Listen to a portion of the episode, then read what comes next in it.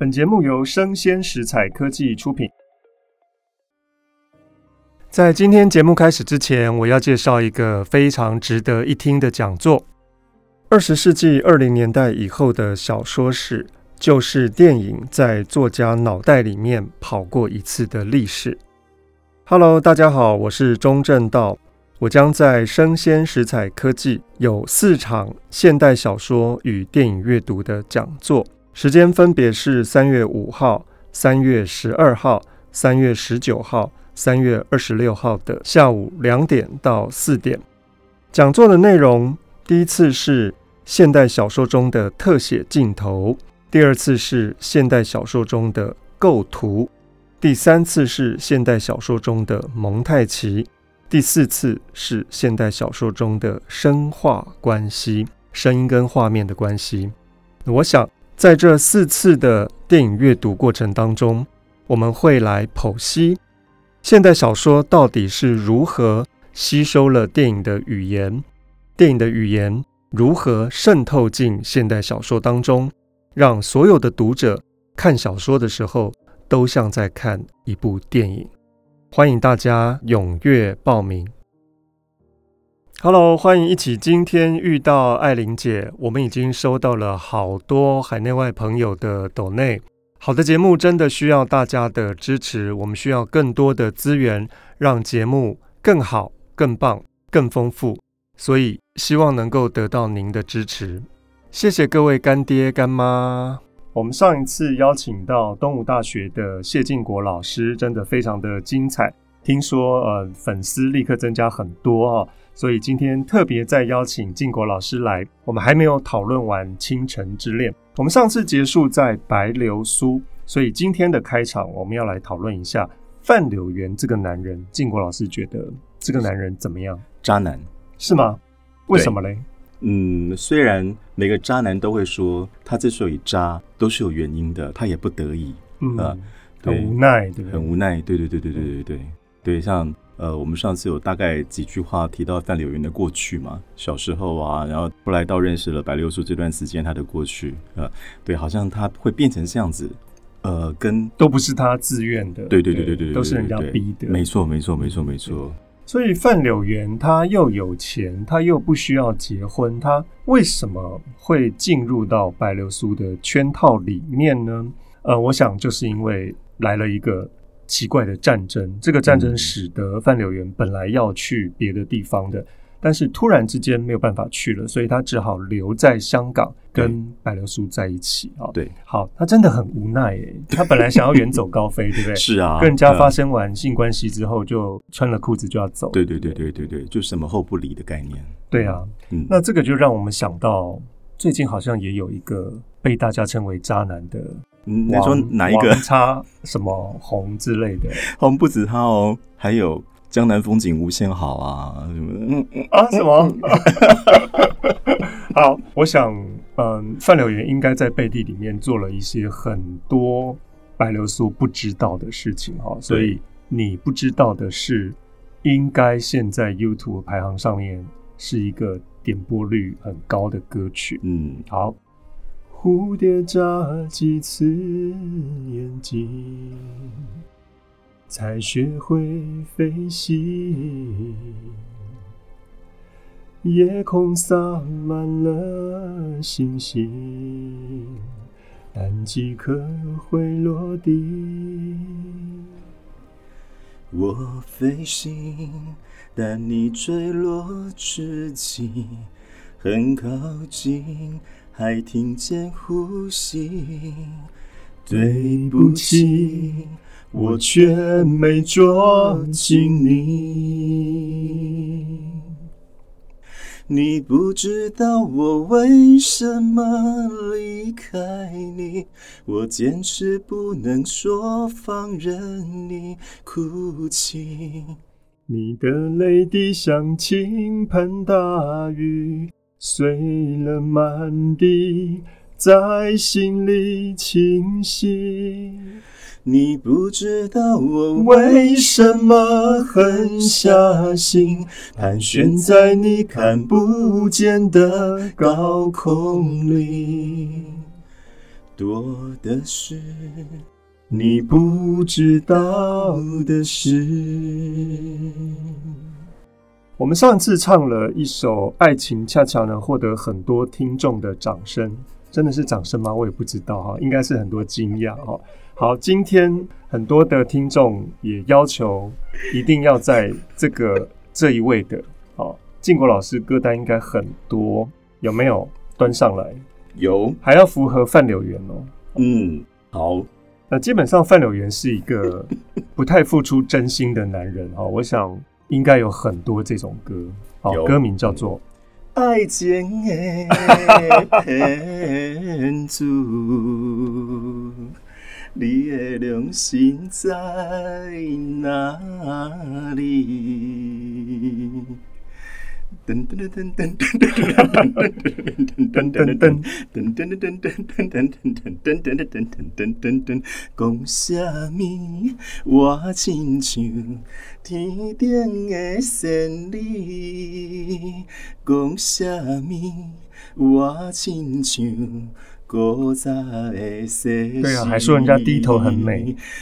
讲啥物？你爱我千千万万年。讲啥物？你永远未来变心。对啊，性爱关系之后就离开了。原来你是花言巧语，嘿嘿，真情予你骗骗去。原来你是。空嘴无舌，踏着无得做离去。啊，我问你，啊，我问你，你的良心到底在哪里？其实范柳原有给白流苏一栋房子啊，其实还算蛮有良心的哈。对，然后后来就被炸了。另外，我们在这篇小说里面的一个蛮特别的角色叫做萨黑伊尼公主，我不晓得晋国老师对这个形象有没有特别的关注。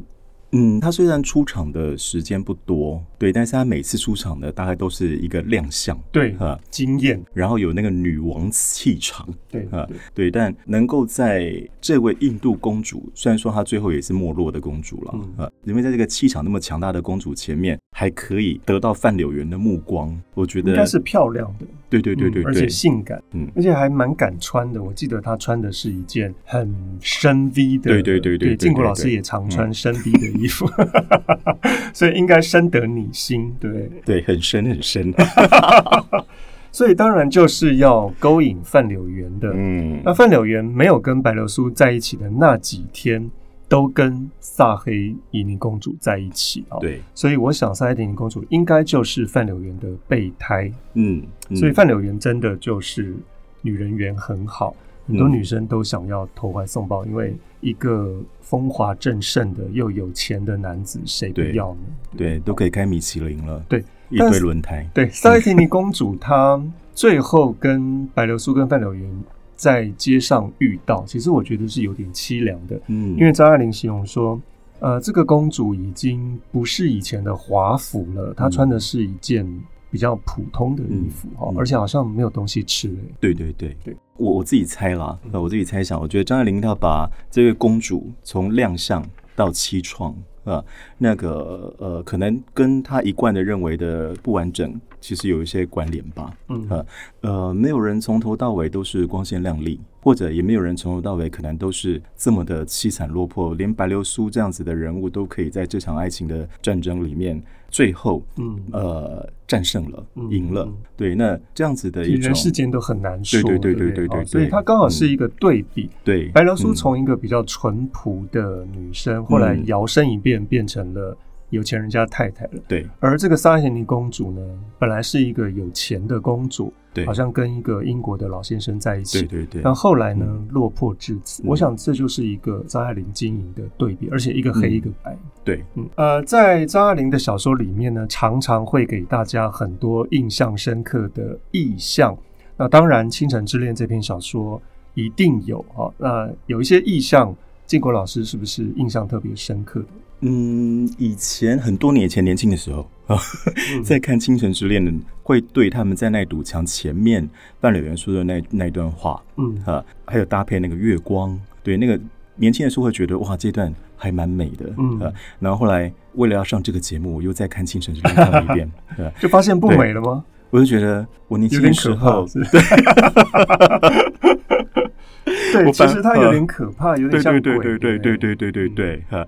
然后我后来反而对白流苏在他们的家里面，然后把灯所有的灯全部都打开的那一段，我觉得反而非常的有感觉。对，为什么这么大的一个家，然后这么多的房间，然后都要把灯打开？因为空啊，因为空，所以因为然后他害怕，对，所以。我他怕寂寞，我我在想说，是不是因为我老了？你要这样吗？也很你买得起大房子吗？因为买不起，所以应该多虑了啊。只有一个小套房，我觉得就不错了。所以把所有的灯全部都要打开，这样子，不管房间大还是小，要把所有灯都打开，对，会比较有明亮、比较充实、饱满的感觉。对对对对对。让自己忘记自己处在黑暗跟寂寞当中，对，就突然可以了解白流苏为什么要有这样子的举动。对，嗯、而且白流苏在这个家里面还不断的在墙壁上面留下手印，嗯嗯嗯，嗯，你觉得这又代表什么呢？这是我的，我曾经在这里，对，好像盖章，对对对对对，证明说我虽然得到一个。不爱我的男人，但是我居然拥有了一套房子。对，而且在浅水湾这边，我想应该是不便宜。对对对，嗯，所以还算不错吧。有房子的女人是啊，对啊，所以我今天才看到了一个新闻，呃呃，丰原一个女富婆豪砸一点多亿买了台中七期的房子。真的，对我就很想知道说她是谁？她是谁？她 她，你不想努力了吗？好。那当然，谈到意象，我们这篇小说最明显的一个意象就是呢，开头跟结尾，张爱玲都用胡琴来概括。那当然，胡琴的音色是比较哀怨的啊，所以它也提示着所有的读者说，你不要以为它是一个团圆的喜剧，里面其实有很大的悲伤在的。嗯，那那个声音就在四爷的胡琴里面，告诉观众，嗯，其实白流苏是一个。蛮值得悲伤的女生，嗯，因为她没得选。对，嗯，我们以前在国乐团有一个笑话，就是拉胡琴的呢，只有一个朋友，就是吹唢呐的。啊，真的吗？他们可以去打工，是不是？对，很多机会可以去，可以陆陆续续把那些送走。对啊，这也是好事啊，而且是才艺。对对，刚才建国老师提到那堵墙呢，我觉得蛮有意思的哈，因为张爱玲形容说。本来白流苏看起来也没有那么样的有血有肉，但是在这堵墙前面，居然白流苏变得有血有肉了。那你觉得张爱玲是想要谈什么事情？她会塑造白流苏的什么样的形象？呃，就像黑白对比一样喽，嗯、那道墙是灰色的，是死的，死的，对。对，呃，然后所以对应出这个女主角在这个面墙前面，她是有生命力的，嗯，呃，然后也再次的，我觉得烘托了。白流苏，他就是要老娘就是跟你拼了，嗯嗯，就是最最这最后一役了，对啊，我必须要用尽我所有的力气，嗯啊，对，然后让自己可以被范柳原注视到，嗯，所以可能在那个当下，他的体内的荷尔蒙啊，或者什么那些东西立刻分泌，对对对对对对对对他，变成红嘴唇、水眼睛、有血有肉、嗯，有思想的一张脸。我想这张脸，当范柳原看到，应该是煞到白流苏，他觉得哇。它其实还蛮美的耶，对对对对对。所以呢，呃，范柳原就说这堵墙不知道什么哦，为什么哈、啊，使我想起地老天荒那一类的话。嗯，所以范柳原就要开始说一些什么地久天长那些骗女人的话。嗯、对，他说有一天我们的文明整个的炸毁了，什么都完了，烧完了，炸完了，贪完了，也许还剩下这堵墙。那也许就是说，我们之间其实还是会有一些永恒的可能性的。你看这堵墙还在啊。那如果爱情代表的是永恒的话，也许会有爱哦。不过可能不是现在，嗯、是那个整个世界烧完了、嗯、贪完了的时候。嗯、所以范柳原就说一句其实还蛮毒的话，他说：“流苏啊，如果我们那个时候在这个墙根底下遇见了，也许你会对我有一点真心，也许我会对你有一点真心。这什么意思啊？超级无敌撩妹语。嗯，就是说，嗯，我们是有可能的哦，但是不是现在，因为我们现在好像没有真心。其实他的意思就是说，本来说，你不要再假装。嗯，这场战我们还没有打完。对啊，嗯、所以白流苏他就有点生气，他就说：“嗯，你自己承认你爱假装，嗯，你不要拉扯上我，嗯、我可没有假装。嗯”嗯嗯嗯。好，那我们之前也谈过，白流苏从头到尾都在做戏啊，所以白流苏虽然自己知道在做戏，但是呢，他要在范柳原的面前表现出：“哦，我可是真的，是你比较假吧？”嗯，好对。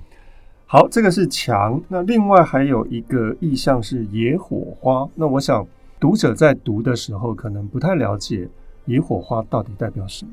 如果我觉得放在渣男的脉络里面来讲的话，嗯、就是那些莺莺燕燕、花花草草、墙、嗯、外的那些，嗯嗯，有很多，对对对对对。那我自己看，我觉得可能是一种欲望的呈现吧，嗯、因为。嗯，当白流苏第一次看到这些野火花的时候，是在晚上。嗯，他不确定到底来香港是什么回事啊、嗯哦，所以当范柳文说啊，那个叫做野火花的时候，白流苏心里面说哦，那个黑黑的我也看不到。嗯，但是后来他看到了之后呢，他就确定啊是有这个东西的，而且当他们发生性爱的时候，张爱玲也说啊，那个野火花就开始。燃烧，野火燎原了。对，所以我会连到他们之间的身体的欲望，嗯，可能是像野火花一样，很炽烈的在开放。好，那另外呢，这篇小说还有没有靖国老师觉得读者必须要去注意到的地方？如果放在现在。二十一世纪的第二个十、第三个十年开始了，嗯、对，对，第三个十对第三个十年了。呃，这种小情小爱，或者是比如说像呃傅雷他所瞧不起的这种空洞的，然后看起来表面华丽，但实际上内内涵是，对他说他是七宝楼台，对对对，拆卸下来不成片段那种感觉，这样子的爱情在我们现在的社会里面。是不是已经反而被大家更能够去认同跟接受了？嗯嗯，尤其是婚姻当中，对对对对对对对对啊，通奸都除罪化了啊？是吗？已经吗？已经已经对，就是可能只剩下民法上的问题。所以范柳园是可以公开的、符合法律的，跟其他的女人调情，甚至于上床都可以的哦。对，哇，那白流苏，嗯，我想心里是有底的，因为白流苏自己知道，他会把所有的笑话留给其他的女人，是，所以好悲伤哦，这个婚姻还要继续吗？对啊，你看，所以他还有可能预期他们还有十年八年的呃快乐的夫妻生活，对，十年八年到现在会不会只变成一半？七年、六年？对，以前七年之痒，可能还等不到七年就嗯。但我想，白流苏应该没有离婚的本钱，嗯、因为她没有任何谋生的能力，不像现代很多年轻的女性，她一不高兴她就离婚啊，她可以自己去上班，她养活自己，甚至于包养一些小白脸都有可能哈。但白流苏好像不行，对，因为她没有技能，嗯，对，她只能养，她只会低头，对对对对对对对，然后低头，然后去勾引别的男人，对啊，但。他在结结婚这几年，他三十几了，我想再低头，应该他的成本也不多了。是啊，四零年代的白流苏到现在，应该是应该是找不到这样子的女人了。现在女人都可以有谋生能力，对，呃，对，但还是常常会看到婚姻上面再有能力的女人，也可能会遇到渣男。嗯，哎，我们怎么好像又偏到哪里去了？对，所以台湾现在的爱情、婚姻啊这些。嗯，好像都有一点倾城之恋的意思。对对对对对对对，嗯，好，但至少我觉得白流苏还算是有一点自主意识的了。嗯，那如果要谈女性意识的话，我不晓得建国老师觉得白流苏她大概是在哪一个等级？我觉得其实她还蛮厉害的耶。嗯，对，虽然说她的教育程度不高，对哈，可是她毕竟也是在人生的历练当中，她是有经过。大风大浪过的啊，对，尤其在那么大的家族里面，要能够活下来，对，那讲的比较难听一点，就是脸皮一定要够厚，对对，而且要有一些手腕，要手段，对对对。所以他特别在跟保罗跟范柳园在相亲的时候，白流苏穿的那套衣服叫做月白蝉翼纱旗袍，这是他的战袍啊。对，所以他一穿出去呢，几乎就是吸引到了范柳园的注意了。对，所以当回家之后，所有人都在骂白流苏的时候，白流苏是依靠在那套战袍前面独自流泪的，因为他觉得其他人都不太了解他，只有那套衣服是他唯一的依靠。嗯，对。哎，所以呢，嗯，而且我甚至觉得张爱玲是刻意的要让白流苏穿这一件月白色的。对啊，尤其那种圣洁的、纯真的啊，那样子的一个意识，那个形象，对，跟萨黑提尼公主的黑对比之外呢，也有一种，嗯，我虽然是离过婚的女性，但我还保留了一些童真的美丽啊，即使快要消失了，它其实还是有的。嗯，好，所以她就利用这样的一个优势，去掌握了自己的命运，也开创了自己想要，也得到了啊。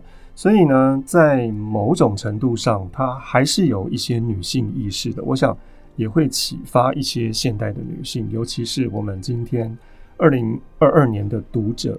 虽然，嗯，这是一篇快要一百岁的小说了，嗯，但是我想还是对女性有一些启发的。嗯，好，呃，这篇小说的名句非常的多，我不晓得靖国老师脑袋里面有没有浮现出一个。很漂亮的句子，嗯，就是婚姻是长期的卖淫。对，我第一次看到这个句子的时候，我觉得天哪，婚姻到底在张爱玲心目当中是一个什么东西啊？好像完全没有任何价值哎。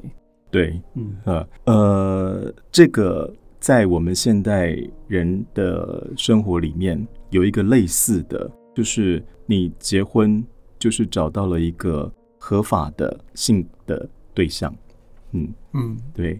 但是也不一定了，也不一定，有很多出轨的。对对对对对，但是就是至少你的老公或你的老婆合法。合法，对。对对，嗯，对，所以张爱玲是比较比较更加的赤裸的把这个关系把它讲出来，对。啊，因为女人跟一个男人发生了性关系，她用她自己的身体，然后呢，拿得到了一个我们以前会听到的什么长期饭票，嗯啊，对，那呃，她就变成是。一个传宗接代的工具，或者是她的丈夫的呃发泄情欲的一个工具，嗯啊，对，所以在四零年代的婚姻关系或者是男女关系里面，女人其实是非常的工具人，嗯，对，但是在现在就是个生产工具，对对对对对对对，泄欲的工具，对，呃，对，但是现在的话，呃，就是像我们刚刚所谈到的，因为现在有很多女性，她其实有她自己的经济能力，对。啊，对，那虽然说每个人的经济能力可能不一样啊，对，但她们。也可能反过来，嗯，哈，我觉得现在有太多聪明的女人是可以反过来，嗯、呃，就像刚才万人迷说的嘛，白流苏她的一些行为一定还是可以被呃我们现在的女性当来做一个参考、一个借鉴嘛，呃，就是有很多女人她其实很聪明的，对，很聪明，她们。呃，可能并不会去认为说自己是一个呃工具人，呃，而是反过来运用自己的身体当成想要获得他们想要获得东西的一个呃，只是一个媒介。对，对我觉得这个反而可能呃倒转倒转过来了。对对对。好，这个句子其实有时候会吓到一些大学生哦，因为好像在告诉他们，你们不要期待婚姻，因为婚姻就是一个长期的卖淫的工作。我觉得大医生好像会有一点。不太能接受这样的句子啊。嗯。那我印象当中比较深刻的句子是：一个女人上了男人的当就该死，女人给当给男人上，那就是淫妇。如果一个女人想给当给男人上而又失败了，反而上了别人的当，那就是双料的淫恶，杀了他也还污了刀。我觉得张爱玲一层一层的把女性哇讲的真的很。残酷，嗯嗯，好像女性在两性的关系当中就是一个永远的输家。但其实现现代的女性，我觉得不止于此了啦，因为现在女性会有自己的主张。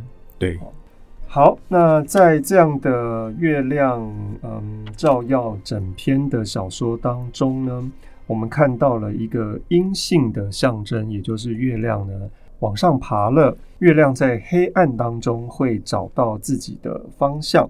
虽然最后他的婚姻证书里面是没有爱情的，但至少得到了婚姻是白流苏想要做的事情啊。嗯，这件事情真的羡煞了所有人，因为她真的嫁到了一个有钱的老公，而使得她的娘家白家里面的奶奶们呢也起而效法。那居然以前对待白流苏最严苛的那位四奶奶也跟四爷离婚了。对，那我想第一个受到启发的就是四奶奶。奶奶对，嗯，好，所以这篇小说虽然在傅雷的眼中是一个呃七宝楼台，但是我觉得在女性意识上面是可以给一些现代女性有一些些。